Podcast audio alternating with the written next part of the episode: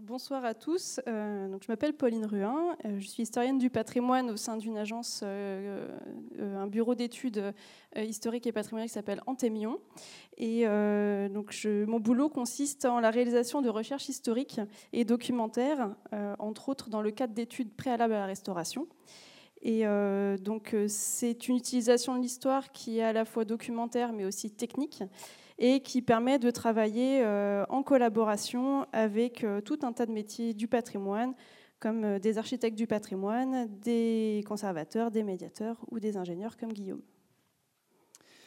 Donc, Guillaume Quéré, donc de formation ingénieur, donc diplômé de l'école centrale de Nantes à côté, et avec une spécialité en histoire de l'art.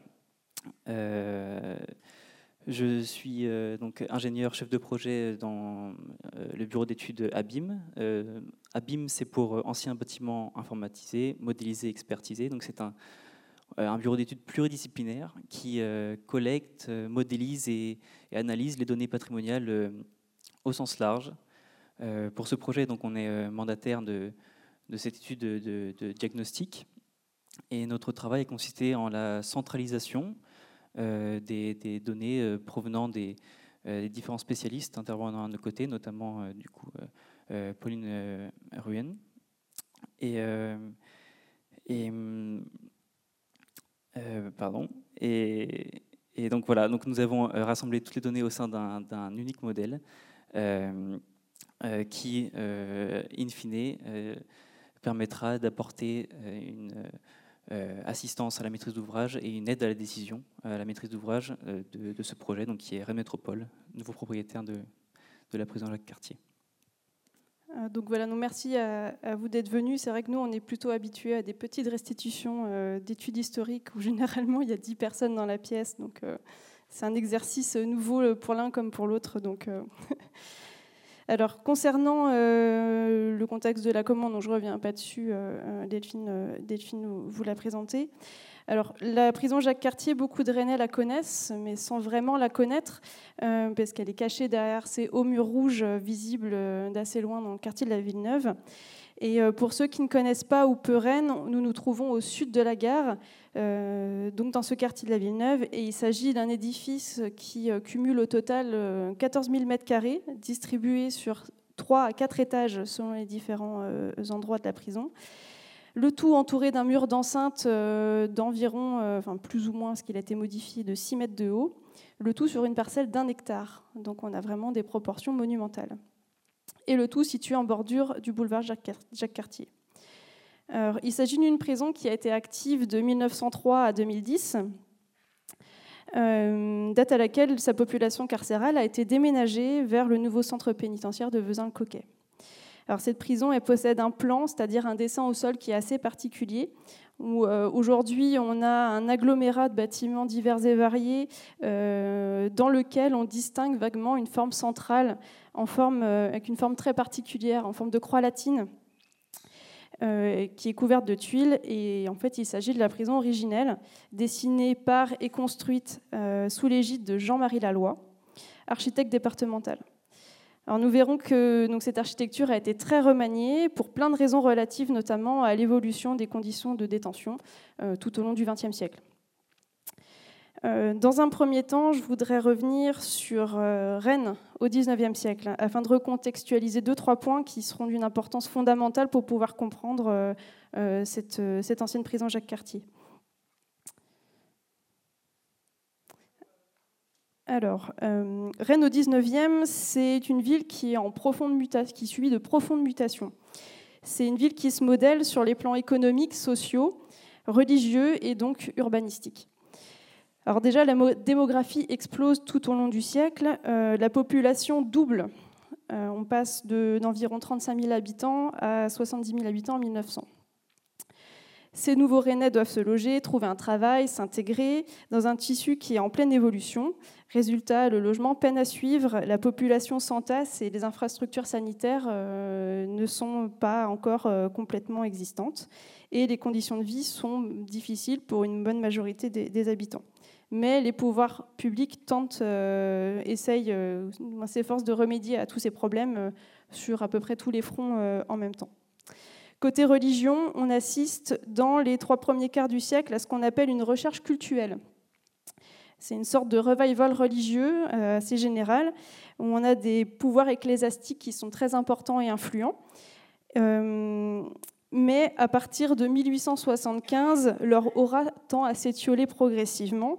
Et bien sûr, euh, tout ça c'est vraiment très progressif. Euh, la population euh, ne passe pas d'une attitude hyper religieuse au, laïcisme le plus profond en, une nuit, bien loin de là. Mais disons que ce fait pose l'ambiance sur la création de Jacques Cartier et vous allez comprendre pourquoi. Alors parlons architecture. Euh, au 19e, euh, Rennes, c'est la construction d'énormément de bâtiments euh, publics emblématiques que l'on a, conservés. Alors il faut rappeler que le centre-ville de Rennes, à cette époque, est relativement jeune, puisqu'il a été en partie détruit lors de l'incendie de 1720, puis reconstruit. Bref, au 19e, en 100 ans, la ville se dote des boulevards de la Liberté de la Tour d'Auvergne, qu'on connaît bien, la construction du palais, du, Commerce, euh, les Halles Marteneau, euh, la gare, le tramway, le jardin du Tabor. C'est aussi et surtout des constructions scolaires et intellectuelles. Le lycée, euh, lycée Émile Zola, puis les, les facs de lettres, de sciences, facs de droit, les beaux-arts, l'école nationale d'agriculture, on y reviendra, et euh, l'école régionale d'architecture qui inaugurait en 1903, exactement à la même date que, euh, la prison Jacques Cartier. Et côté demeure privée, euh, on est en train de construire tout le quartier du boulevard Sévigné et en parallèle, sur la fin du siècle, eh ben, tout le quartier Gare Sud qui commence à se développer. Ce qui a un impact énorme à cette époque-là, c'est la gestion de l'hydrographie. En canalisant les cours d'eau, en fait, on arrive à exploiter des terres qui jusque-là étaient beaucoup trop marécageuses et euh, on arrive à euh, faire sortir la ville de, euh, de ses remparts. sur ces terrains-là, donc situés au sud de la vieille ville, on y construit des casernes, un champ de Mars, et on y construit même beaucoup de casernes puisque Rennes devient une petite capitale militaire. Et euh, c'est la vue que vous avez euh, actuellement d'afficher. Donc euh, là, tout à l'heure, on, était au sixième étage des Champs Libres et on se faisait la réflexion qu'on avait à peu près la même vue que, sur ce tableau. donc en fait, l'esplanade Charles de Gaulle, c'est le Champ de Mars. Et, on voit la, vieille ville donc, qui s'étend sur, derrière ces, remparts. Donc vous voyez que au 19e, en fait, euh, donc on a la ville et puis après on a une espèce de no man's land qui commence à, pousser. Et sur ce territoire qui, vient de, qui est désormais exploitable, on, donc on construit des casernes, on construit la gare, qui est une énorme nouveauté. Elle est construite en 1857. Les Rennais l'attendaient impatiemment et elle a un impact, un impact fort sur l'évolution urbaine de Rennes. Et puis on va aussi y construire des prisons. Et euh, ces prisons, euh, il faut dire que Rennes, euh, au 19e, des prisons, elle en a quelques-unes, mais elles sont encore, elles sont arrivées largement obsolètes. les prisons, c'est la maison de justice, Saint-Michel, où on, y enferme les détenus qui sont condamnés, qui ont été, que la justice a condamnés et donc ils purgent leur peine, prison Saint-Michel. Et il y a la maison d'arrêt de la Tour-le-Bas qui est sur l'actuelle place Hoche. Alors, ces deux prisons sont construites dans la ville haute. Elles sont euh, selon des normes, si on peut dire ça, d'ancien régime. Elles sont insuffisantes, elles sont enserrées dans un tissu urbain qui est vraiment super dense et elles ne permettent plus d'assurer un rôle sécuritaire ni euh, d'assurer des conditions de détention qui soient dignes. Et euh, nous le verrons, en fait, c'est vraiment ce deuxième point qui est au cœur des réflexions, des réflexions qui sont inédites au XIXe siècle. Donc, en définitive, au moment où la prison Jacques Cartier est construite, on se trouve dans une ville de Rennes qui est en pleine ébullition et qui se structure progressivement, et euh, évidemment, de nouveaux besoins apparaissent.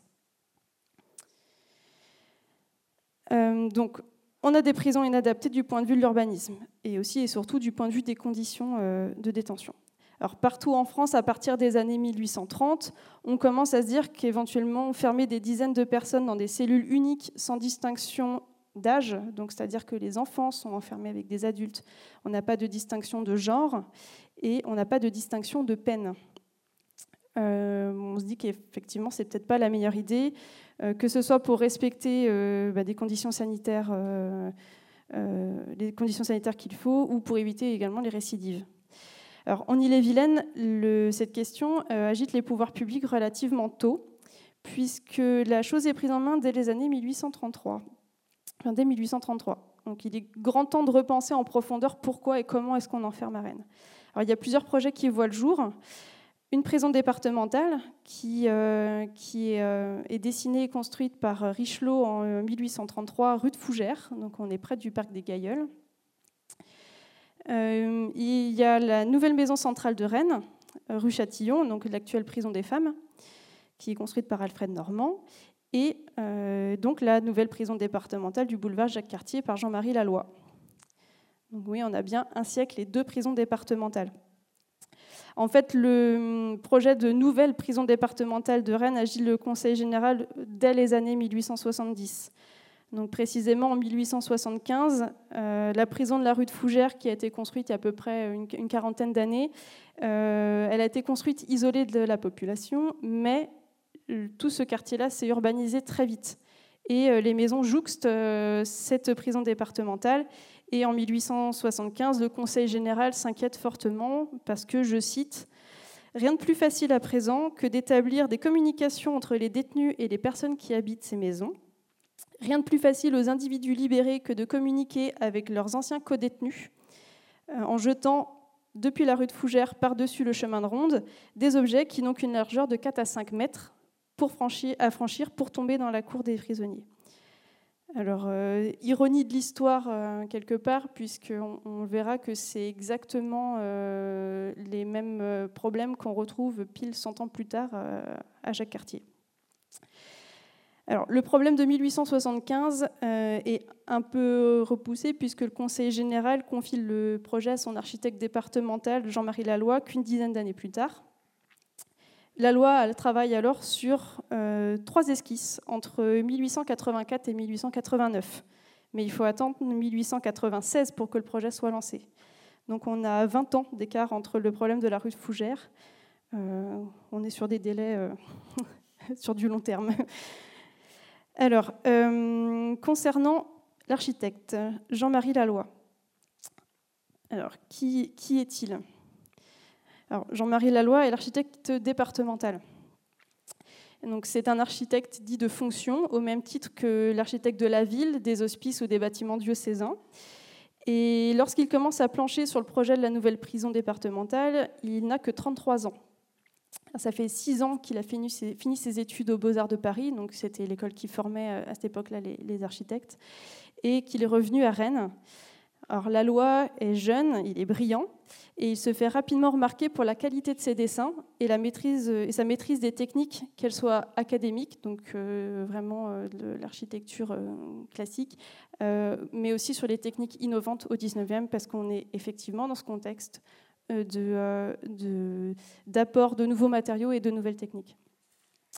Alors la loi, il a été nommé à son poste en remplacement d'Hippolyte Béziers-Lafosse, qui avait à l'époque 68 ans et 25 ans de poste, et qui a été gentiment raccompagné vers la sortie par le préfet, qui euh, lui impose l'assistance de la loi, et euh, en précisant que dans le cas où ce monsieur Béziers-Lafosse euh, n'accepterait pas d'avoir la loi comme assistant, il prendra immédiatement un arrêté pour l'admettre à faire valoir ses droits à la retraite.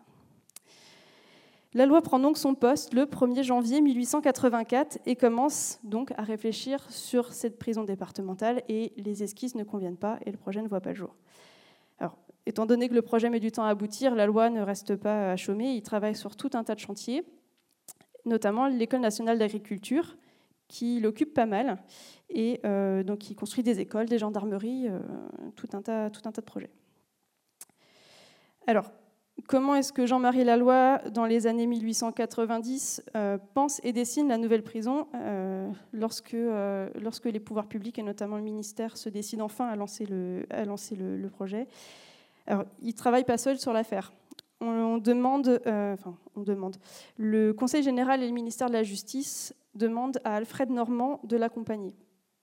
Pourquoi? Parce qu'Alfred Normand est l'architecte de la Maison centrale des femmes et il est vu comme la référence du moment pour tout ce qui est de l'architecture pénitentiaire.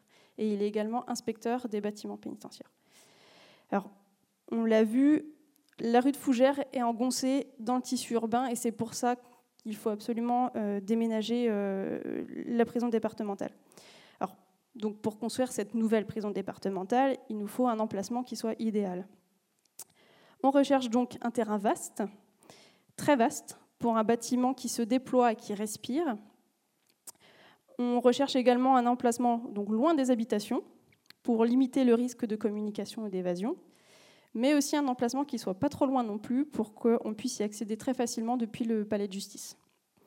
Alors on envisage plusieurs sites. Euh, il y en a deux qui sont au nord de Rennes, dont un près du boulevard de Sévigné, mais euh, le quartier devient un peu le lieu d'expression architecturale de, la réussite financière rennaise et on n'a pas envie de venir y accoler euh, une prison. Et finalement, le département opte pour le sud de Rennes, pour les raisons que j'évoquais tout à l'heure, et notamment les prairies de la Villeneuve. Euh, alors là, sur ce cadastre, on voit bien que le centre de Rennes est vraiment très dense, et qu'à la Villeneuve, eh ben, il n'y a rien. Donc, euh, on fait le choix de la Villeneuve, c'est isolé, et en même temps, on est à 2 km du palais de justice, ça reste acceptable. Et puis, entre la ville et la prison, eh ben, on a tout un tas de casernes ça, peut éventuellement dissuader sur euh, certaines, euh, certaines évasions. Alors, le terrain en question, c'est celui-ci. Donc, c'est le terrain qui appartient à un certain monsieur Amiot. Il se trouve en bordure d'un chemin vicinal, dans le prolongement d'une petite rue qui se nomme Jacques Cartier. Alors, l'emplacement de la prison est, celui-ci. Le chemin vicinal est là. Et la rue Jacques-Cartier est ici. Elle s'arrête au croisement. Donc c'est ce terrain qui est retenu. Et c'est sur ce terrain, donc euh, là on a relevé, euh, le relevé qu'a pu faire euh, en plan de situation de l'architecte. Et on, demande d'ailleurs au propriétaire, donc Monsieur Amiot, s'il veut bien tracer en perpendiculaire du chemin vicinal, vicinal s'il veut bien tracer une rue ici donc qui est l'actuelle rue Alain Bouchard, parce que dans l'idée de l'architecte, ben, on veut créer une perspective. Et, euh, cette rue, elle est donc ça fait partie, ça fait partie de l'accord de, vente. Pardon. Oh, ça peut rester par terre, c'est pas grave. Alors, euh, donc, comment est-ce qu'on dessine, comment dessine-t-on une prison? Je ne sais pas si la loi s'est vraiment posé la question en découvrant le sujet mais euh, la conception d'une prison est loin d'être due au hasard. Alors, euh, on dit que la peine de prison, c'est une peine qui est aussi architecturale, c'est-à-dire que le bâtiment est là pour répondre à une fonction précise. Et au XIXe siècle, il est aussi là visuellement pour imprimer une certaine impression dans la tête du détenu comme dans la tête des habitants qui se trouvent autour. Alors je m'explique. Euh, on se trouve à une époque de grand chamboulement. C'est toute la conception de la prison qui est en train de se mettre en place. Conception de la prison dont on est actuellement encore les héritiers. Donc euh, il y, a des choses qui nous paraissent choquantes, mais c'est en train de se structurer sur cette période-là. Il faut savoir que la prison pénale naît à la Révolution. C'est une création, euh, c'est une invention relativement jeune. Euh, il a été proposé à la constituante un projet de loi qui entérine une meilleure gestion des peines d'enfermement. Donc c'est fini la prison d'ancien régime où on enferme uniquement pour punir. Désormais, la peine de prison devient le cœur de la pénalité française et elle repose sur des principes de dissuasion, d'isolement et d'instruction du détenu. Euh, donc le détenu est désormais perçu, et ce n'était pas le cas avant, le détenu est désormais perçu comme une personne capable de repentance, voire de guérison. Et euh, donc c'est euh, Michel Lepelletier de Saint-Fargeau qui propose le texte de loi, et ce qu'il propose, c'est d'avoir des peines graduées en fonction de la gravité des faits, donc chose nouvelle, la construction de centres d'emprisonnement qui soient dissuasifs et publics, et des, des centres d'emprisonnement où le détenu est isolé dans une cellule individuelle pour pouvoir réfléchir à ses actes. Euh, l'architecture pénitentiaire devient alors un lieu qui allie les fonctions sécuritaires, mais aussi thérapeutiques et d'instruction. La loi est adoptée en mars 1790, mais le programme n'est pas pour autant validé, loin de là. Euh, Saint-Fargeau proposait de supprimer la peine de mort et de considérer les détenus. Euh, ça, l'administration pénitentiaire euh, et l'État dit non, on oublie. Le texte qu'il est mis en place supprime tout l'aspect philanthropique. On enlève ce qui concerne l'avenir du détenu, mais alors complètement. Et on garde juste l'aspect punitif. Les premières prisons pénales en France sont créées et leur architecture doit absolument dissuader le kidam de vouloir y faire un tour. Et on va retrouver en un sens euh, ça sur, euh, sur l'architecture de Jacques Cartier.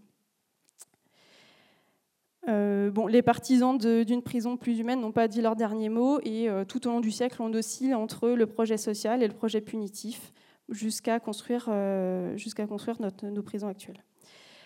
Alors déjà, on a compris qu'il fallait arrêter de venir rebidouiller des bâtiments qui existaient déjà pour pouvoir continuer à enfermer des gens dans des cellules uniques. Et euh, sur les années 1830-1840, euh, commence à émerger l'idée de la prison cellulaire. Donc, un détenu, une cellule. Euh, peut-être que certains ont déjà entendu parler des écrits d'Alexis de Tocqueville, parce qu'il est souvent présenté comme étant le fondateur de ce système cellulaire. Euh, parce que c'est lui qui le théorise en premier, mais euh, loin de, l'aspect humaniste, le, but est avant tout dans l'idée de Tocqueville de limiter notamment l'homosexualité dans les prisons, et c'est pas du tout une, conception philanthropique euh, qui l'amène à, penser le système cellulaire. C'est tout de même l'apparition de ce système qui prévaut à partir de, ces années-là. Et euh, l'administration va prendre la chose en main en, utilisant des textes de loi, des circulaires qui vont être diffusés partout en France, notamment en 1875. Euh, donc la prison cellulaire est dans un premier temps laissée un peu de côté, puis finalement elle revient en force. Il y a plusieurs enquêtes qui sont menées pour savoir si effectivement ce système était, est efficace ou pas. Et euh, donc, euh, ces recherches aboutissent à la loi du 5 juin 1875 sur les prisons départementales, auxquelles on va lier un corpus de plans, qui est constitué par l'architecte contrôleur des établissements pénitentiaires. Alors, des prisons départementales, à partir de là, on va en construire beaucoup. On en construit 72, dont Jacques Cartier. Alors, notre Jean-Marie Laloy, euh, je vais peut-être. Voilà. Notre Jean-Marie Laloy, il n'est pas lâché dans le grand bain au moment où il doit dessiner la nouvelle, prison départementale. Il prend la circulaire de 1875 et il se renseigne sur les édifices qui ont déjà été construits. Alors, rappelons qu'au moment où il dessine ces plans, donc euh, ce que vous avez ici, c'est l'élévation de Jacques Cartier dessinée par la loi. Au moment où, euh, il dessine euh, ces plans, la prison de Fresnes sort de terre et elle est considérée comme étant une prison modèle. Alors visiblement, le plan de Fresnes ne semble pas convenir euh, à notre architecte, qui lui préfère la prison de Béthune. Et euh, il va euh, s'inspirer du modèle de la prison de Béthune et d'autres, parce qu'elles sont plusieurs sur le même modèle, qui est plus adapté à ce qu'il veut faire et surtout à ce que veut faire le département. Et puis il n'est pas complètement seul sur le projet, puisque, je ne sais pas si vous vous souvenez, tout à l'heure je vous parlais d'Alfred Normand, qui accompagne Jean-Marie Laloy en tant qu'inspecteur. Euh, euh, Alfred Normand, il est là aussi parce qu'il a introduit le principe d'hygiénisme dans les prisons et euh, notamment le principe d'aération des nouvelles prisons afin de limiter la propagation de maladies. L'influence de Normand, elle est à relativiser tout de même, parce que j'ai pu croiser toute une historiographie où on considère que Alfred Normand aurait vraiment influencé le, programme architectural de la loi sur la prison Jacques Cartier. Au final, je pense que c'est plutôt à relativiser parce qu'entre les consignes du ministère qui sont vraiment très claires et puis euh, la patte de la loi qui est vraiment visible sur le bâtiment de Jacques Cartier, au final, euh, Alfred Normand, euh, les traces ne sont pas forcément très, très visibles. bref, la loi dessine une prison en forme de croix latine, ce qui lui permet de faire converger trois bâtiments avec un seul point central qu'on appelle la rotonde qui est matérialisé en couverture par cet édicule ici.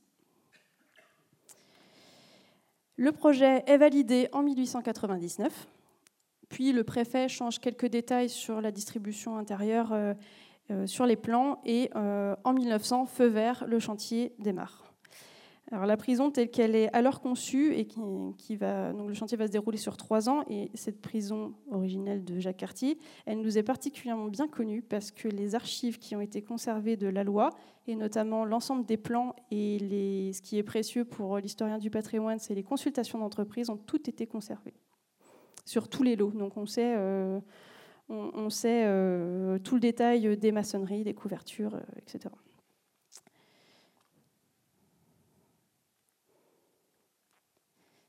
Donc voilà la, nouvelle prison départementale. Euh, on voit que l'urbanisme euh, autour n'est pas encore là. Euh, D'ailleurs, au moment où la prison, les travaux s'achèvent, l'architecte commence à s'inquiéter sérieusement des problèmes de voirie, parce qu'il a absolument besoin d'une voirie qui soit nickel pour le moment, enfin, au moment où la prison va être mise, va être effective, parce qu'il ne faut pas que les transports s'embourbent en amenant les prisonniers. Alors, de loin et surtout de l'extérieur, cette nouvelle prison est d'autant plus impressionnante qu'elle est seule. Elle est camouflée derrière de hauts murs et l'entrée est théâtralisée, comme on peut le voir ici, avec une belle perspective qui joue vraiment sur la porte d'entrée.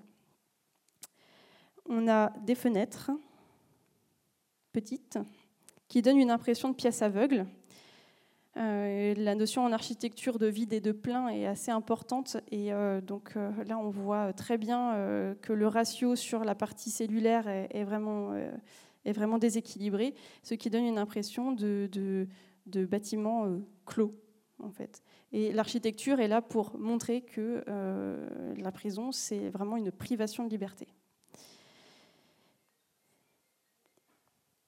Alors, l'ensemble est monumental, mais il est aussi lisse. On a très peu d'ornements. On a un dépouillement qui rappelle presque la forteresse. Et le tout est fermé par une couverture en tuiles. Et puis, euh, ce chapeau qui couronne euh, la rotonde et qui est visible de, relativement loin. On a une carte postale euh, un peu plus récente que l'autre où on voit que la végétation commençait à se, à se, développer. Et puis la mention bien le bonjour avec la prison. Alors la loi dessine une façade principale qui figure sobrement la peine euh, d'enfermement. Après le passage sous le portail en pierre qu'on a ici, lorsqu'on passe ce portail en pierre qui perce le mur, d'enceinte, on se retrouve face à la façade principale qui est relativement placide et qui est flanquée de deux pavillons. On voit les couvertures ici, et qui en fait sont des logements de fonction de gardien et du directeur de la prison. Donc euh, en fait, ces deux pavillons enserrent de chaque côté la façade principale et lorsqu'on entre, elles camouflent, elles camouflent légèrement les, bâtiments cellulaires.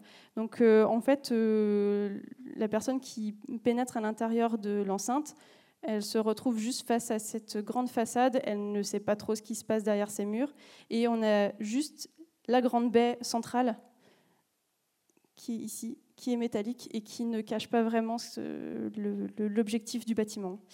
Euh, on a vraiment un système de baroudage euh, qui, qui, est assez austère.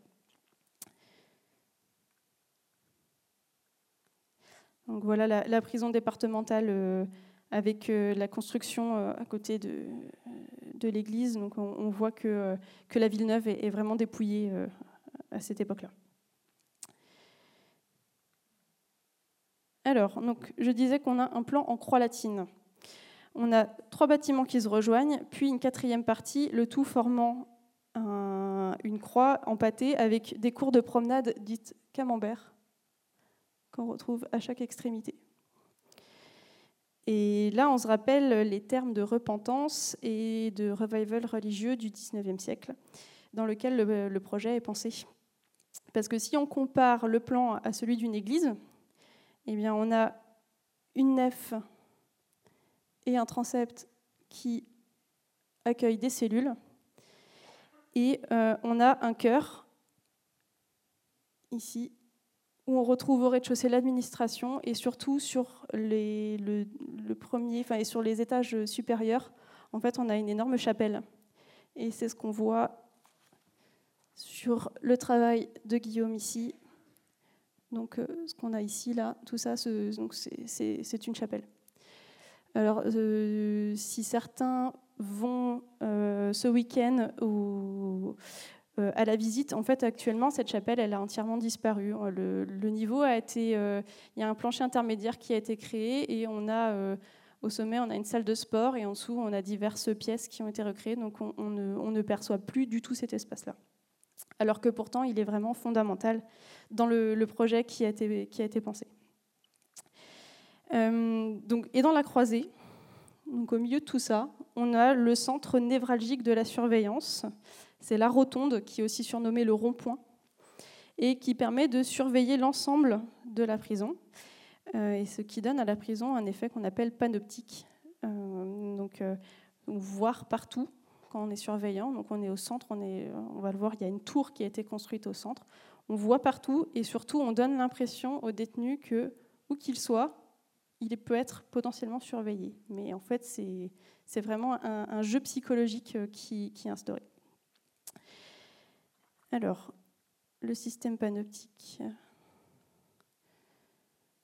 Donc voilà, on va rentrer dans la prison. Là, on est dans la rotonde et on passe dans une des ailes. Oui. D'ailleurs, au passage, on voit un petit peu sur, euh, sur cette vidéo euh, une partie du, du, travail qui a été mené sur la lumière, puisqu'on voit donc euh, la rotonde qui est largement éclairée. Donc, on a d'une part c'est les fenêtres périphériques sous, sous, le toit de, de, la, rotonde, donc de, de plan octogonal, et également un éclairage euh, semi-zénital, euh, donc qui offre comme ça une, un éclairage euh, très abondant au, centre donc de la plateforme sur laquelle on va revenir plus tard. Et de la même manière, les circulations dans les ailes sont également éclairées de deux manières. Donc on a également des, des, puits de lumière donc pour un éclairage zénital et aussi donc des, larges baies sur presque toute la hauteur du pignon euh, qui, voilà, qui renforce euh, euh, l'éclairage et du coup tout le, tout l'importance un petit peu spirituelle de, de la lumière qui conduit, qui conduit au cœur, etc. Oui, les grands espaces qui sont éclairés, au final, ce sont les, les, galeries, enfin, les chœurs de, de pavillons, et puis la rotonde et la chapelle. Alors voilà, je vous parlais d'une tour qui est placée au cœur de, la prison, donc c'est celle-ci. Donc aujourd'hui, elle a complètement disparu. Euh, en fait, euh, dans la croisée des différents bâtiments, on a, euh, lorsqu'on rentre au rez-de-chaussée, en fait, on a un espace qui est vide. Et sur cet espace vide, on peut emprunter des passerelles qui permettent d'accéder à cette espèce de tour en bois qui, euh, pour le coup, euh, l'expression de fond en comble euh, lui est bien adaptée, puisqu'elle est portée par un, poteau métallique, a priori, et on a cette tour en, châtaignier qui est entièrement vitrée, et qui accueille les bureaux de gardiens, mais également une sacristie et un hôtel de célébration. Parce que le point important de, de cette de cette prison, c'est euh, donc euh, la, chapelle et puis euh, permettre aux détenus d'assister à la messe notamment. Au début du 19e siècle, les aumôniers sont parmi les personnels de prison les plus influents. Ils ont en charge la foi et la morale des détenus. Et ce pouvoir religieux au sein des prisons, au fur et à mesure que le siècle se déroule, euh, les critiques de ce système ont tendance à, venir euh, diminuer euh, l'importance de l'aumônier au sein des prisons au profit de l'importance d'une autre figure importante qui est celle du médecin qui apparaît. toujours est-il que la jonction entre ce 19e et ce 20e siècle, on est quand même à une époque charnière où on a encore l'importance de la chapelle, mais toute la dimension de protection sanitaire et euh, sociale et, le, travail de médecine qui est fait euh, en interne prend également le pas. Donc sur le, plan de la prison, en fait, on a, les deux aspects qui se rejoignent. Où on a à la fois la chapelle, ici, et en même temps, on a des médecins qui sont installés au rez-de-chaussée de ce pavillon ici. Alors, j'ai oublié de préciser qu'à cette époque-là, Jacques Cartier accueille des hommes et des femmes.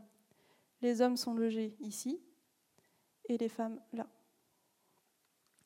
Et on a une capacité de 150 détenus euh, à l'ouverture. alors, comment faire dans une prison de justement de 150 détenus pour les faire accéder à la messe sans qu'ils puissent se parler ou communiquer ou échanger? Eh bien, on va créer des alvéoles en bois alors celles-ci, ce ne sont pas celles de Jacques Cartier parce qu'elles ont disparu, mais celles de la prison de Fresnes. Alors, la loi dessine exactement les mêmes. Pareil, on a tout le détail architectural de, ces casiers, ces alvéoles, euh, où euh, les détenus sont vraiment isolés les uns des autres et ils assistent à la messe qui est dispensée depuis donc, la rotonde. Alors euh, voilà un exemple, donc une du Petit Parisien, où on voit bien que la messe est, dispensée dans ces alvéoles, mais que la chapelle sert aussi d'auditorium. donc euh, là, on a une conférence contre l'alcoolisme qui est dispensée aux détenus. Et euh, ici, on a une caricature qui a été faite euh, par un ancien détenu suspecté de collaboration après la guerre. Et, et on voit qu'on est passé, donc ce sont a priori les mêmes alvéoles qui étaient faites pour une personne, on est passé à deux, individus par, par, par alvéole, donc c'est chargé. En sachant que le pouvoir religieux en prison, c'est, il est avéré qu'au final, la présence de l'aumônier est respecté, mais clairement les détenus n'ont pas forcément à cœur de suivre la messe. Donc euh, rapidement, ces alvéoles servent aussi d'échange, de lieu d'échange. Euh, sur euh, toutes celles qui ont été conservées, on a énormément de graffitis, de petits mots qui sont coincés dans, les réunions de menuiserie. Et, au final, l'aspect religieux est, est, assez accessoire en fait. Alors, en parlant de détenus, quid de la cellule? Alors, ah oui, on a des petites vidéos qui. Euh, D'ailleurs, ces vidéos, donc, ce, sont des, sont bien des restitutions hein, de, de, l'état euh, initial de la prison, donc 1903, euh, au moment de son ouverture. si vous allez à la prison aujourd'hui, bon, pas aujourd'hui, mais plutôt ce week-end, du coup, si vous vous rendez à Jacques Cartier, vous verrez que ça a été complètement transformé. on y reviendra plus tard. Euh, donc la première vidéo, on voyait euh, la, chapelle euh, depuis la rotonde. je la remets. Voilà. Donc on, s'élève. On a à peu près la vue que pouvait avoir l'aumônier. Exactement. c'est la plateforme depuis laquelle l'aumônier faisait son prêche. Et donc depuis, voilà. Donc ça c'est Jacques Cartier avec reconstitution des alvéoles en sachant qu'on a encore deux, trois zones euh, d'interrogation, notamment sur euh, les grilles. On n'est pas tout à fait sûr euh, qu'il y ait un barodage aussi dense entre la chapelle et, l'hôtel de célébration. A priori, on avait peut-être aussi quelque chose d'assez ouvert. pour la question des décors, la question des décors s'est réellement posée. Est-ce qu'on avait effectivement un décor mural, des vitraux ou autre Et a priori, non. On est vraiment sur un dépouillement total. Alors, donc je disais, quid de la cellule? Euh, la cellule euh, dessinée et, euh, construite entre 1898 et, 1909, et 1903, elle fait 9 mètres carrés et elle possède un confort qui n'est pas forcément rudimentaire pour l'époque. Chaque détenu est doté d'un mobilier qui est plutôt basique. On a un lit, une tablette, une chaise et une étagère. Et la chaise est enchaînée au mur. Le prisonnier a accès à des sanitaires. Il possède un lavabo et euh, un vase de propreté qui est euh, à mi-chemin entre euh, nos WC actuels et puis, des latrines. toujours est-il que la prison est chauffée au charbon. On a deux grosses trémies qui se trouvent en façade qui alimentent une chaudière centrale. On a une lumière électrique. Si vous regardez sur les plans, il y a une petite ampoule. Euh, lumière électrique qui est abandonnée assez rapidement au profit d'un éclairage au gaz. Euh, donc voilà, chauffé au charbon, on a la lumière électrique, euh, il y a l'eau courante, on a un système d'évacuation qui est pensé, et la loi pense également à la ventilation. Les cellules à cette époque-là sont des vrais nids à courant d'air et c'est volontaire. C'est fait exprès pour chasser les miasmes et les maladies. On est sur euh, la ventilation qu'on connaît depuis euh, nos deux dernières années de Covid, euh, c'est permanent à Jacques Cartier. Et les bouches d'aération sont même placées derrière les tuyaux d'eau chaude afin que l'air se réchauffe en rentrant dans la cellule. En fait, on a vraiment un système d'air d'air continu. Et ce qu'on voit aussi en toiture, c'est qu'on a des ventilateurs, on a des aérateurs qui sont installés dans la couverture au dernier étage, et c'est ce qu'on voit ici. Donc là, vous avez, est-ce que ça fonctionne? Voilà. Là, vous avez les vues en élévation. Donc, euh, étant donné que les cellules elles sont construites l'une contre l'autre, on va, on va vous montrer ça ensuite. Euh, on voit voilà d'un côté comme de l'autre comment elles sont pensées. Et en haut, on a ce qu'on appelle des cellules dites de désencombrement, où en fait, ce sont des prisonniers qui sont en fin de peine, qui sont généralement euh, plus euh, calmes que les, autres, entre guillemets, et où en fait on les, on les regroupe dans des dortoirs de, de 8. Et euh, pour Jacques Cartier, ce sont souvent des détenus parisiens qui sont amenés à Rennes. Et voilà, en, donc là on a en plan ce que ça peut donner, avec le vase de propreté qu'on a là, le lavabo, et ce qu'on retrouve en plan ici et là. Donc, euh, à l'inauguration en 1903, il y a deux tendances lorsque le bâtiment est, réceptionné. Il y a d'un côté les partisans euh, de la prison Jacques Cartier qui se félicitent qu'à Rennes, on ait une prison qui respecte euh, sa population carcérale et qui permette des peines qui soient rédemptrices. Et il y a ceux qui sont scandalisés de voir le confort qui est enfin, jugé comme étant offert aux détenus. Dans la presse, on trouve des mots vraiment durs où on parle carrément de charmant séjour. Euh, surtout que vu de l'extérieur, euh, la loi ne s'est pas contentée d'une prison euh, basique purement fonctionnelle. Euh, on a des cellules qui sont certes dépouillées du point de vue de l'esthétique. À l'intérieur, euh, il y a zéro décor, euh, les murs sont blancs, le sol est, gris ou en bois. Là-dessus, il n'y a, aucun doute. Mais en extérieur, c'est... Ah oui, mince, j'ai oublié sur les cellules. J'étais oublié, excuse-moi. Oui, c'est vrai que d'un point de vue architectural, donc on est à la fois sur une architecture donc assez assez typique pour, pour par l'époque, mais aussi le, le, lieu, donc la région rennaise on retrouve donc, nos, euh, euh, donc des cellules insérées dans, quatre murs porteurs en moellon de pierre. Donc là, on est sur du schiste pourpre, euh, donc, qui porte une, voûte en briques, en arc surbaissé. Et donc, d'une part, cette architecture, somme toute classique, mais avec ses spécificités, puisqu'on est dans une prison. Là, on note en particulier donc, les fenêtres, donc aussi à arc surbaissé en briques, mais qui sont hautes, donc euh, ces fenêtres-là n'offrent pas de, paysage en fait euh, aux prisonniers, mais seulement euh, bah, le, ciel, donc de, l'éclairage naturel. Et de la même manière, on a aussi les portes qui sont, qui sont d'une largeur assez restreinte pour laisser passer une seule personne. Et, à côté de ça, donc, à côté de ces architectures assez, assez classiques, comme le disait Pauline, il y a des aménagements assez modernes, notamment. Donc, on voit en, en, façade, on voit donc les tuyaux qui passent les deux tuyaux euh, sous la fenêtre, voilà, et la ventilation juste en dessous, qui permet voilà ce renouvellement de, de, l'air, cet apport euh, d'une part de, l'air frais, enfin de, l'air neuf, et aussi de ce, mouvement d'air. Et, et on, voit l'association, l'adossement en fait de deux cellules qui permet de mutualiser le réseau d'eau, chose qui est assez, assez nouveau à l'époque, et voilà, qui offre un, effectivement un, alors un confort, peut-être pas un confort, mais effectivement un, euh, des conditions euh, de vie euh, pour l'époque assez, assez novatrices.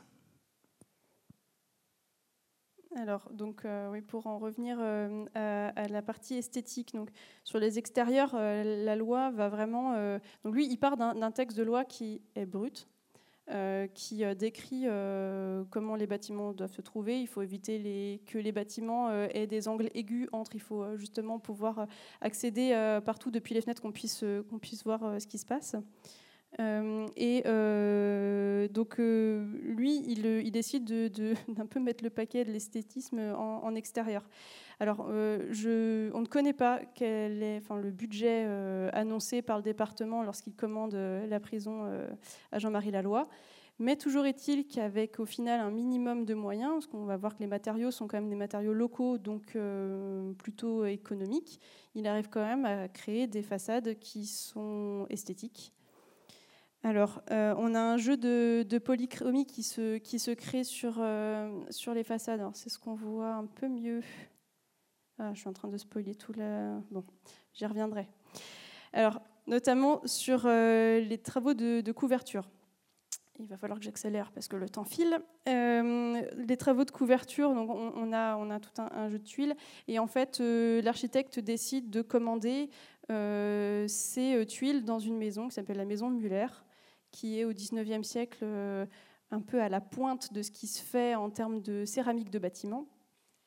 Et voilà l'avantage des archives sur la prison Jacques Cartier, c'est que bah, la loi, il a fait du découpage et puis il a mis ce qu'il souhaitait voir sur son bâtiment, il l'a carrément mis dans le dossier de consultation des entreprises. Donc là, en substance, il dit au couvreur, voilà, moi je veux euh, tel type de tuile, tel type de tuile de fêtage, de rive, etc. Tout est détaillé. Et en commandant la maison Muller, la maison Muller, elle est née en travaillant, euh, enfin, elle a fait ses armes, notamment en travaillant avec Hector Guimard, nom euh, plutôt connu euh, de, l'architecture. Et elle a développé derrière tout un tas de brevets, notamment pour les matériaux de couverture, et qui viennent du nord de la France. Donc là, voilà, donc, elle a ouvert plusieurs succursales, dont la Colin Muller, qui se trouve dans l'Aulne, je crois.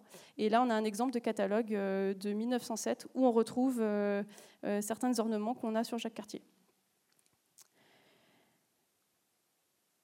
Idem sur le pavage, dont on a tout le, détail. Et voilà, le jeu des polychromies.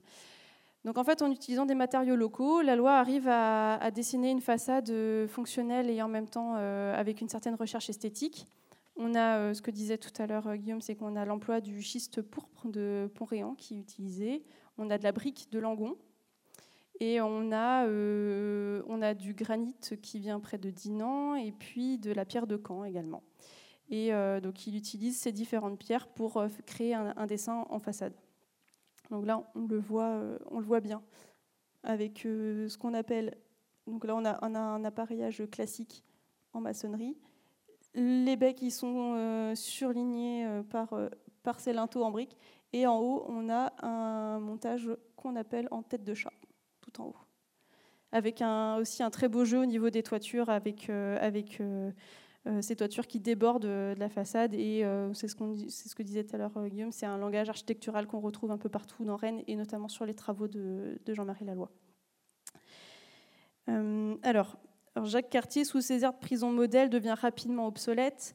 à l'instar de Fresnes, qui est qualifié de cloaque dès les années 1930, euh, euh, Jacques Cartier pâtit un peu de sa, conception cellulaire.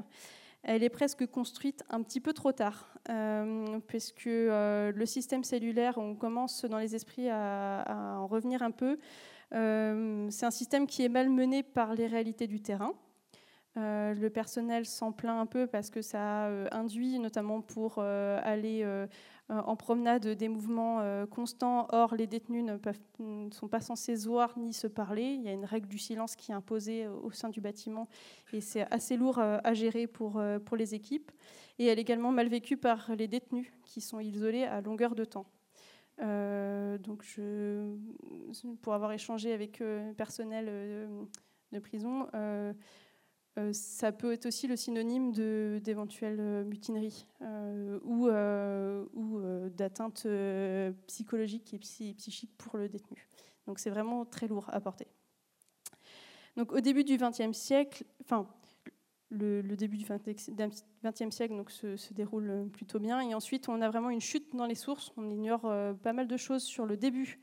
Donc à partir des années, des années 1920 à peu près, euh, jusqu'à la Seconde Guerre mondiale, on a très peu d'informations. On sait qu'on a un début déjà de surpopulation euh, dès la fin des années 20, puisque euh, on a une population qui atteint déjà 164 détenus au lieu des 150. Et en plus de ça, les, les, personnes incarcérées travaillent. Et elles travaillent à différents ateliers. Il y a notamment du paillage de chaises qui est fait. Et alors, il y a deux solutions. Soit ils travaillent dans leur, dans leur soit il y a des cellules qui sont dégagées pour pouvoir servir d'atelier. Euh, la prison Jacques Cartier est également le, apparaît dans la presse avec euh, des exécutions qui sont, euh, faites notamment ben, des, personnes qui sont, guillotinées. Je ne vais pas forcément revenir dessus parce que je, crois que le sujet est, vraiment bien développé, notamment par l'association Champ de Justice qui animait, il me semble, une conférence aussi hier soir là-dessus. toujours est-il que dans ces années, la prison sert encore de décor, en quelque sorte, à, ces exécutions. puisque la guillotine est placée devant le portail au niveau du portail de, l'entrée. Et euh, donc on a derrière euh, Jacques Cartier qui, se développe. Euh, pendant la Seconde Guerre mondiale, Jacques Cartier est le théâtre, le triste théâtre de l'enfermement de résistants, de nombreux résistants, donc en ces murs. Et pendant la guerre, le quartier est bombardé euh, à plusieurs reprises. Donc là, on a une photo. Euh, euh, donc celle-ci, c'est le bombardement allemand du 17 juin 1940. Donc en fait, c'est la gare qui est souvent visée et, et, les voies de chemin de fer. Sauf que bah, Jacques Cartier est, dans le secteur. Donc là, vous voyez les bombardements qui suivent la ligne de chemin de fer et Jacques Cartier qui est entouré en rouge. Euh, en 1944, euh, donc les beaucoup de résistants sont enfermés au camp euh, Marguerite et puis à, Jacques Cartier. Il y a une once d'espoir quand la libération arrive. la ville est bombardée et les gardiens vont aider les prisonniers à sortir de leurs cellules pour aller se réfugier en sous-sol.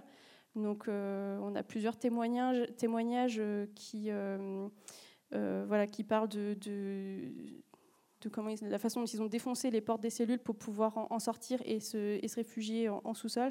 Mais en fait, ils reçoivent rapidement l'ordre de la part euh, des Allemands de retourner en cellule. Et euh, en fait, cette population carcérale de résistants va être déportée dans, dans, les jours qui suivent avec le train, de, le convoi de Longet. Jacques Cartier était aussi, et, là-dessus, il y a très peu de sources euh, qui existent, euh, évidemment, euh, quelque part. il n'y a, aucune source écrite, mais il faut se baser sur les témoignages. Mais ce sont dans les sous-sols de Jacques Cartier que plusieurs résistants ont été torturés.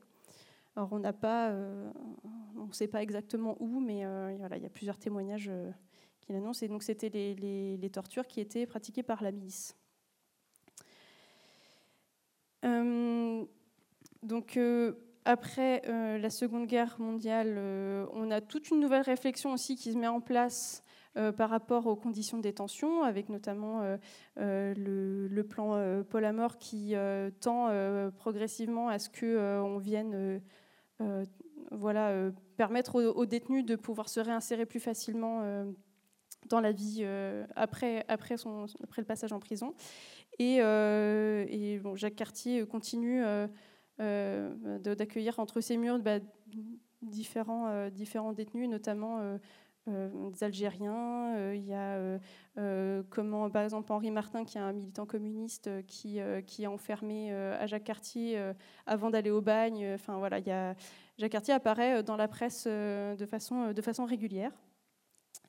Et sur la seconde partie du XXe siècle, eh ben, les modifications des conditions de vie, la surpopulation carcérale euh, allant euh, toujours plus, euh, elle atteint assez, vite ses limites. Alors, dans les années 60, eh bien, on, décide d'agrandir la prison, puisqu'il n'y a pas assez de place à l'intérieur. On va construire un nouveau bâtiment. C'est ce qu'on ce qu'on voit ici. Et en fait, ce bâtiment, voilà. On a, donc, avant, on avait des préaux des cours camembert qui se trouvaient au fond ici, eh bien on les rase et on vient construire le quartier sud, euh, qui lui répond aux dernières, euh, normes euh, cellulaires. Avec une cour qui vient occuper tout cet espace-là. le quartier sud représente donc c'est 128 cellules, je crois que c'est ça. et les travaux commencent, le, permis est déposé en 1965 et les, travaux se déroulent sur la deuxième moitié des années 60. Euh, dans les années 70, on sait qu'il y a également eu des réaménagements intérieurs Mais alors là, c'est très difficile d'obtenir, euh, enfin d'avoir les sources. pour la plupart, elles ont disparu. Mais euh, voilà, on, vient redistribuer les espaces pour les rendre bien plus bien plus faciles à utiliser au quotidien. Donc c'est par exemple les cuisines qui étaient au, sous-sol qui sont déménagées. la rotonde est, supprimée. Voilà, au rez-de-chaussée, là où il y avait un, espace vide, ben, on vient combler ça avec, avec une nouvelle dalle. Et, euh, puis, euh, les ateliers prennent aussi de plus en plus de place. Euh, donc, on construit, on construit des ateliers de plus en plus grands pour pouvoir permettre aux, détenus de travailler. ce travail, il est encadré notamment par l'atelier régional et puis il y a plein d'activités qui se greffent à ça, notamment une activité de serrurerie. Euh, et puis en parallèle de ça, c'est l'enserrement progressif de euh, la prison Jacques-Cartier au sein du tissu urbain. Donc le développement urbain de Rennes tend à rattraper la position de, la prison. Euh, décision est, prise parce que, pour, pour, faire court, en fait, lorsque notamment le quartier sud est construit, donc le quartier sud qui est là, euh, et puis on voit que donc il y a des immeubles qui ont commencé à pousser tout autour, et puis il y a les petites maisons qui sont là. Et en fait, très rapidement, on a des soucis de, voisinage qui se créent entre ce bâtiment-là, notamment les deux, les deux derniers étages qui ont vu direct dans les jardins. Et puis des problèmes de communication aussi euh, entre les immeubles et puis, euh, et puis les cellules. donc ça, c'est un problème qui, qui, arrive relativement vite. Alors sur, dans les années 70, euh, voilà, on se renvoie un peu la balle entre euh, pourquoi est-ce qu'on a autorisé la construction de bâtiments euh, aussi hauts, aussi près, et en même temps sur d'autres cas, eh ben, le, bâtiment du quartier sud a été construit ensuite. Enfin, voilà, c'est tout un, ping-pong qui se met en place. et décision est prise dans les années 90 de limiter l'occupation du quartier sud, notamment sur les derniers étages, ou en tout cas de ne pas mettre forcément. On, met certains détenus euh, pour essayer d'apaiser, euh, d'apaiser tout le monde. Euh, voilà, c'est vraiment des échanges qui sont très longs et très compliqués entre le quartier, la mairie, l'administration pénitentiaire, etc. et ensuite, donc, on a tout un tas de, petits bâtiments qui vont venir s'agréger au fil des dernières décennies de Jacques Cartier. donc là, on a la prison d'origine, et puis, donc, grâce à la modélisation, ça nous permet de voir. Donc, on a l'ajout du quartier sud, l'apparition des ateliers, en tout cas de, certains ateliers.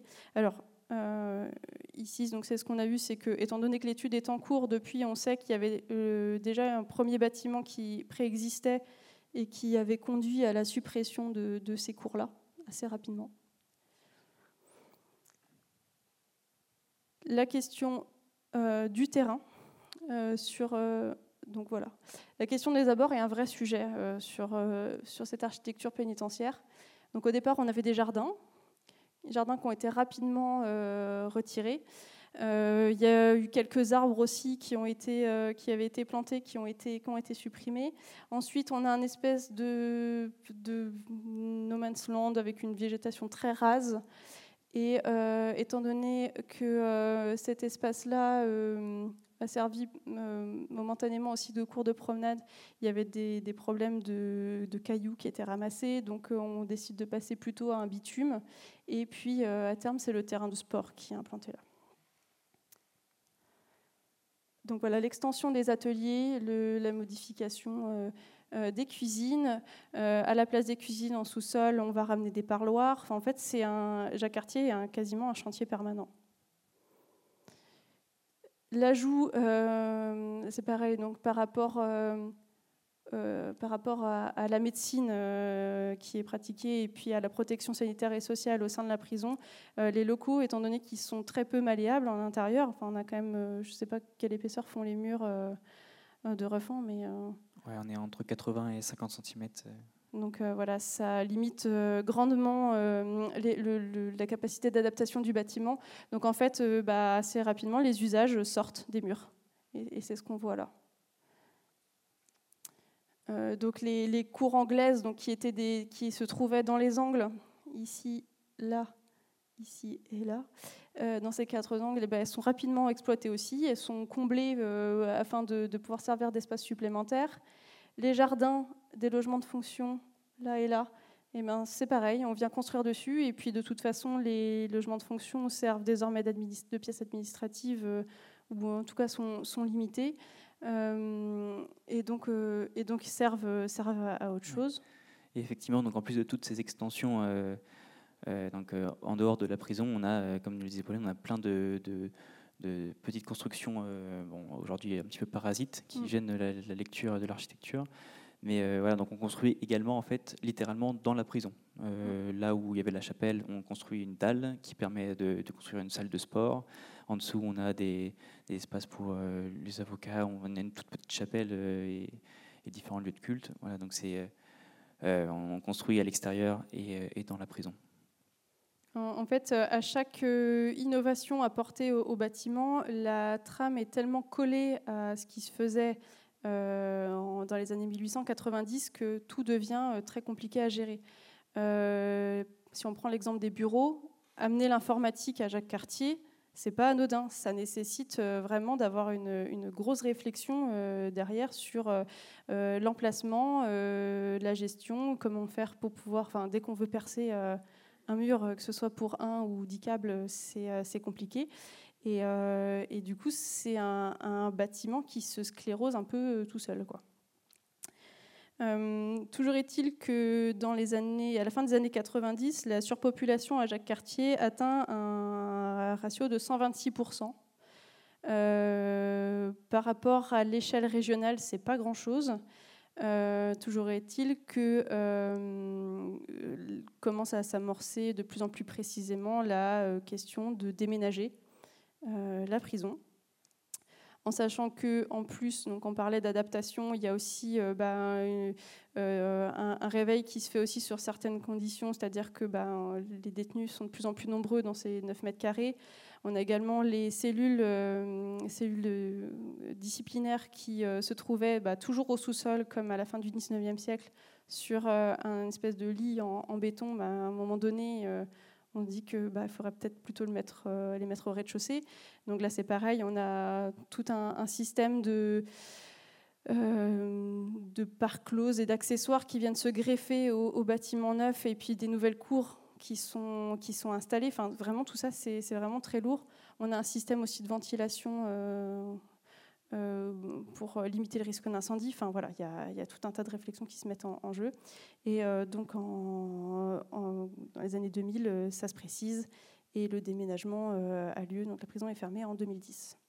Et ensuite, Jacques Cartier accueille notamment le centre d'intervention qui vient en entraînement et qui a pu donc laisser certaines marques actuellement sur, l'édifice. donc voilà pour, euh, pour la présentation de l'étude historique. C'est un travail euh, qui est actuellement en cours. Il y a encore pas mal de zones d'ombre qui tendent progressivement à s'éclaircir un petit peu, mais, euh, mais il y a encore des points. Et puis c'est surtout aussi la question du patrimoine carcéral qui se pose. c'est un sujet qui est récent. c'est un sujet d'étude qui, qui, est tout à fait nouveau. Il y a encore pas mal de choses à voir et à exploiter. Et c'est vrai que que de ce point de vue-là, Jacques Cartier est quand même un, exemplaire, euh, enfin un exemple de, prison euh, particulièrement intéressant. Alors, peut-être que tu veux présenter la modélisation. Et euh, donc, ce travail donc s'inscrit dans, un travail un peu plus global de, diagnostic de, de, la prison actuelle de, Jacques Cartier.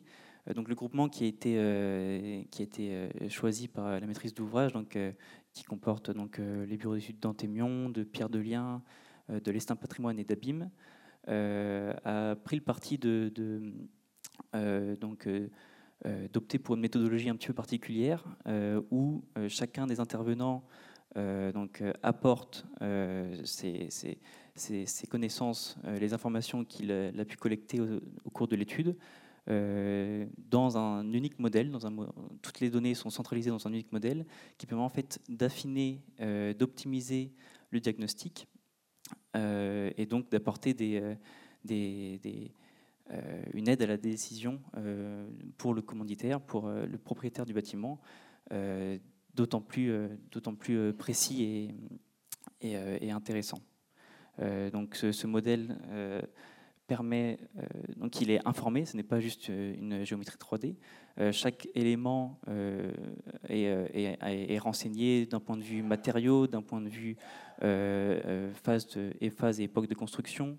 Et, euh, son état sanitaire, son état de conservation, son intérêt patrimonial, ce qui permet en fait d'avoir une, approche euh, un peu holistique sur, sur le patrimoine et euh, de le cerner d'autant plus. Donc, cette maquette permet effectivement de visualiser les données. Donc là, on, voit les différentes phases de construction. on peut également choisir de, déterminer donc quels, éléments ont été ou non observés au cours de l'étude, ou alors euh, les, éléments euh, intéressants d'un point de vue patrimonial, ou euh, voilà, il y, a plein de plein d'informations sont intégrées au modèle qui derrière, oui, la suivante, ou encore la suivante, et encore la suivante, voilà, qui qui apporte vraiment une une expertise euh, qui permet, euh, in fine, de, euh, de conserver et de valoriser au mieux ce patrimoine donc, qui est, je pense, important pour, pour la ville de Rennes. Voilà. Merci de votre attention. Merci de votre attention. Et si vous avez des questions, c'est le moment d'y répondre.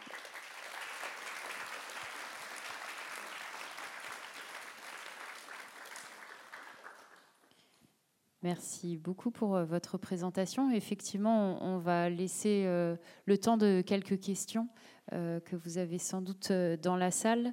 Peut-être juste pour conclure du point de vue du commanditaire, on voit bien à quel point la connaissance du patrimoine aujourd'hui ben, se constitue aussi euh, dans un aller-retour entre une étude de source, vous l'avez bien montré euh, Pauline, euh, et une observation très attentive du, bâtiment encore en place.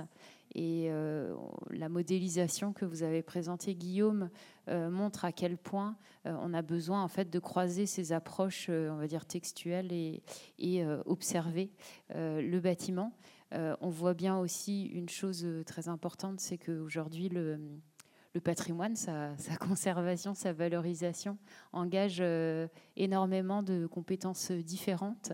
Euh, là, vous n'avez que deux membres du groupement, mais on voit bien qu'il euh, ne suffit pas d'aller, encore une fois, faire des recherches dans les sources ou de faire une analyse on va dire, plus architecturale du bâtiment lui-même, mais vraiment d'échanger avec des points de vue différents. Euh, on est en tout cas du point de vue de Rennes Métropole très content de voir tout ce qui a été trouvé. Vous imaginez bien que euh, le, format de la conférence a, demandé aux intervenants de se concentrer sur un ou deux aspects, euh, mais il me semble, assez stimulant de voir à quel point, à partir de ce bâtiment, on peut encore trouver beaucoup de choses. Merci en tout cas pour cette présentation. Je ne sais pas si... Voilà, il y a un micro qui circule si vous avez des questions.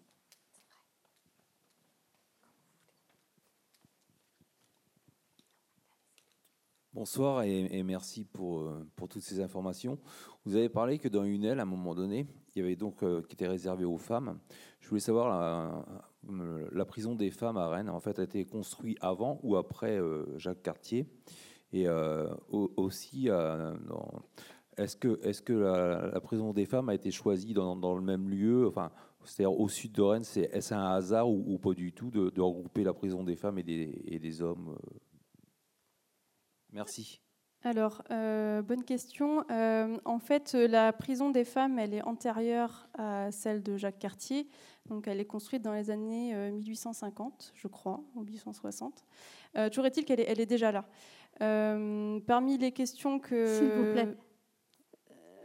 bon, excusez-moi. J'entends parler. Le, bon, le temps passe. Je ne sais pas si vous avez bien précisé, j'ai pas bien compris au début quelle différence il y avait entre une maison d'arrêt et une maison de longue peine. Et on y est en plein là. Parce que Jacques Cartier, c'est une maison d'arrêt. Hein on est bien d'accord. Bon, vous nous avez beaucoup parlé de la construction, de Monsieur Laloy, etc. Mais je trouve qu'il y avait des choses peut-être plus importantes à nous dire. Bon, c'est personnel ça. hein. Mais Alors, euh, la maison d'arrêt, attendez, euh, s'il vous plaît, la maison d'arrêt, on est en maison d'arrêt jusqu'à ce temps que le jugement soit définitif. Puis après, on s'en va en maison de longue peine. J'ai entendu parler de la maison d'arrêt des femmes. hein. Il se trouve que je la connais par cœur, que j'y ai travaillé 30 et quelques années. Bon. Et en fait, la maison d'arrêt des femmes, elles arrivent de maison d'arrêt. hein. Elles sont là pour des peines de 10 ans, 20 ans, 30 ans, perpétuité. Ce qui n'arrive pas évidemment dans une maison d'arrêt. C'est une grosse différence. hein. Bon, déjà, et d'un. Bon, deuxièmement, vous avez parlé bon, des, comment c'était fait. Toutes les maisons d'arrêt ont été faites comme ça, d'ailleurs, avec des. Enfin, pas forcément physiquement, mais un détenu, deux détenus par cellule. Vous savez où on en est maintenant, je suppose. Je pense que beaucoup de gens le savent. On en est à 7 ou 8 matelas par terre. hein. Bon, euh, voilà, avec les 50 degrés qu'il y avait dans les cellules de température cet été, euh, bravo les directeurs et le personnel qui ont fait que la révolution n'a pas eu lieu dans les maisons d'arrêt. hein. Bon. Alors que dans les maisons de longue peine, elles ont chacune, chaque femme et chaque détenu dans des maisons de longue peine d'hommes aussi, ont leur chambre. Hein, c'est comme ça qu'on les appelle dans les maisons d'arrêt, dans les maisons de longue peine. Donc c'est deux mondes totalement différents, hein, totalement différents. Bon, alors d'un autre côté, vous, bien sûr, je, vous vous êtes basé sur le plan de l'architecture. Excusez-moi, madame, on va prendre peut-être le temps de répondre à la question. Ah, Euh, oui, ben mais si- effectivement, si on avait la- parlé la- moins longtemps là-bas, on aurait plus de temps ici. oh, euh, Alors, la, co- la conférence était quand même euh, d'abord euh, dédiée à la présentation architecturale et patrimoniale. C'est vrai que le sujet de l'histoire carcérale n'a pas été traité. Euh, il faudrait, à mon avis, plus d'une heure et demie. Mais je vais laisser Pauline répondre. Oui, du coup, pour répondre au, monsieur donc, tout à l'heure, la, la la centrale des femmes est antérieure à celle de Jacques Cartier, à la prison de Jacques Cartier. Et euh, donc il y a effectivement un pavillon qui, euh, qui est dédié aux femmes. Et en fait, la, spécificité de Jacques c'est qu'au moment où elle est construite, c'est une prison départementale.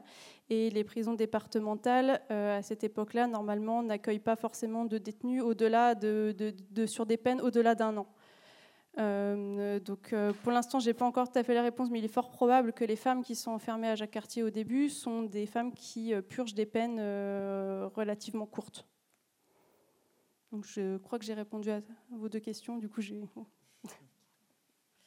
Euh, pour revenir euh, donc à ce que disait. euh, Oui, le lieu, c'est vrai. Et euh, en fait, non, non, c'est relativement logique. Alors, il faudrait avoir ce même type d'études vraiment centralisées sur, sur la prison de Châtillon pour pouvoir répondre à ça. Mais en fait, globalement, l'idée, c'est qu'on a besoin d'espace, donc on construit là où on a de l'espace en étant à proximité de Rennes. Et bah, c'est vrai que le quartier euh, se prête particulièrement bien euh, à ça.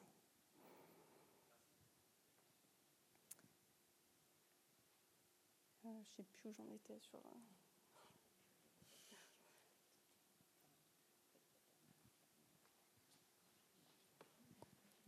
Oui, j'ai une, question très prosaïque. Euh, Vous nous avez présenté les plans. Si on veut réaménager ou utiliser ce lieu, est-ce qu'il y a des problèmes spécifiques sur la protection incendie? Parce que c'est un lieu extrêmement clos et ça paraît toujours un petit peu difficile à gérer.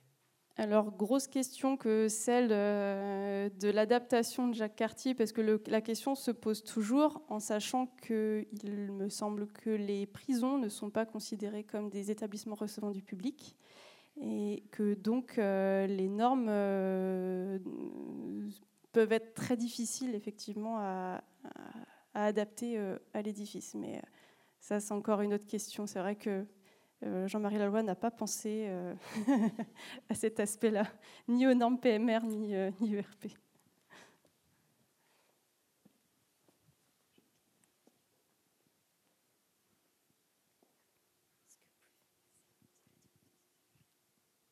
Merci. Euh, Chr- euh, Christian Gentillot. Euh, champ de justice. Euh, Simplement pour rectifier euh, un propos que vous avez eu tout à l'heure, la conférence d'hier était consacrée aux détenus algériens dont un certain nombre avaient été condamnés à mort et ont séjourné à Jacques-Cartier et d'autres à la prison des femmes. Hein. Mais, hier, ce n'était pas con- consacré aux, euh, aux deux euh, qui ont, euh, prisonniers qui ont été détenus de droit commun qui ont été exécutés, qui ont été guillotinés devant Rennes, devant la prison dans les années précédentes, 1930 hein, avant-guerre. D'accord, merci autant pour moi. Et c'est vrai que je voulais juste, par rapport à Champ de Justice, souligner le travail qui a pu être fait parce que les, le Jacques Cartier a été exploité entre guillemets euh, de façon euh, très complémentaire euh, entre l'étude que je peux mener, qui est très technique et architecturale, etc., et par rapport à l'aspect peut-être plus du vécu et des différents détenus qui ont pu y être enfermés. Alors j'avais une question sur l'architecture. Dans la partie sud, est-ce que vous avez l'extension sud Est-ce qu'il y a de l'amiante? Alors ça, c'est une question pour un ingénieur. Effectivement, on retrouve de l'amiante euh, alors dans, le quartier sud, mais également en fait un peu partout dans, le bâtiment, euh, vu que bon bah vous imaginez bien, en, plus de 100 ans, la prison a été euh, eu des réfections de un peu partout. Donc effectivement, on retrouve on retrouve même peinture au plomb et amiante à plusieurs endroits.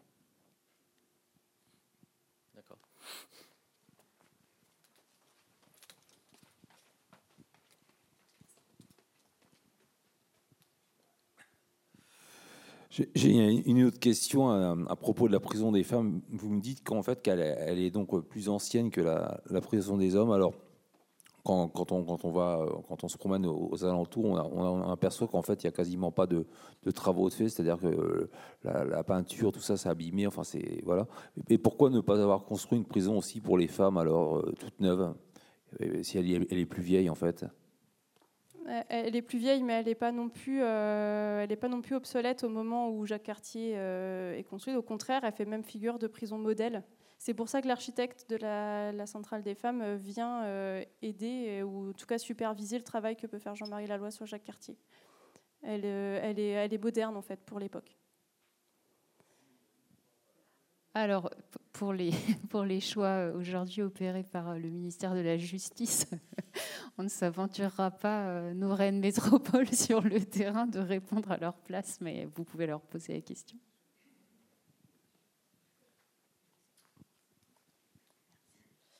Euh, moi, je voulais savoir aujourd'hui, qu'est-ce que va devenir du coup la prison Jacques Cartier euh, Si en plus, il y a enfin, je sais pas, ça se trouve, il y a déjà un projet, je ne suis pas au courant, mais.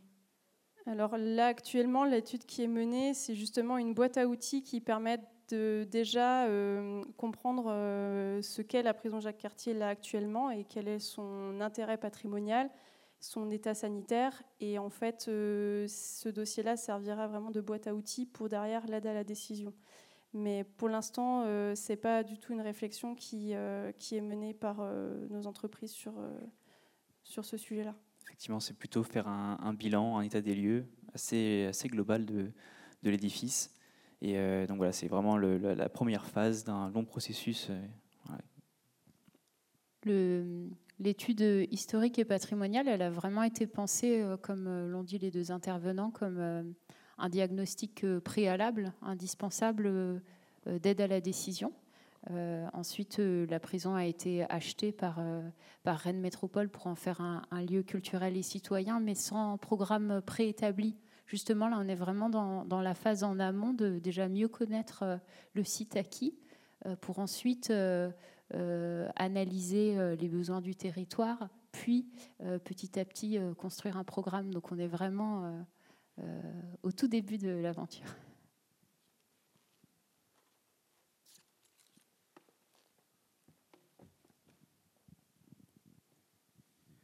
Est-ce que cette démarche historique et patrimoniale est appliquée pour le Palais du Commerce, par exemple Parce que cette démarche est intéressante, elle pourrait être productive aussi pour le Palais du Commerce.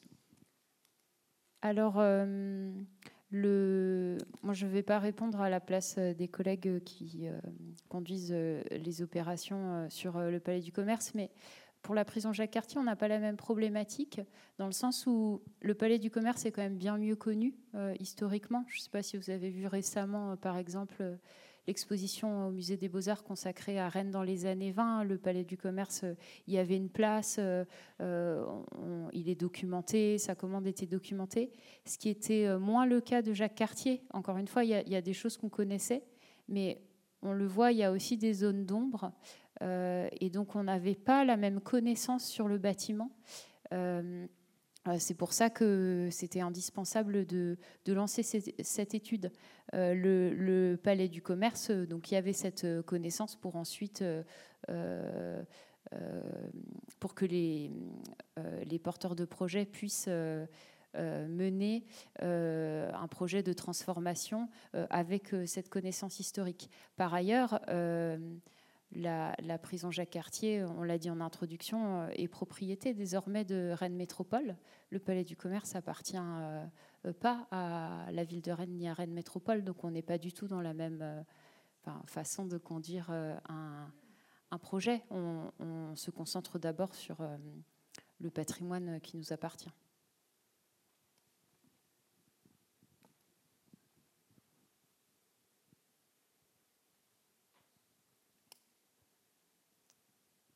Crois qu'il me reste une nouvelle fois à, remercier euh, vraiment les deux intervenants de ce soir.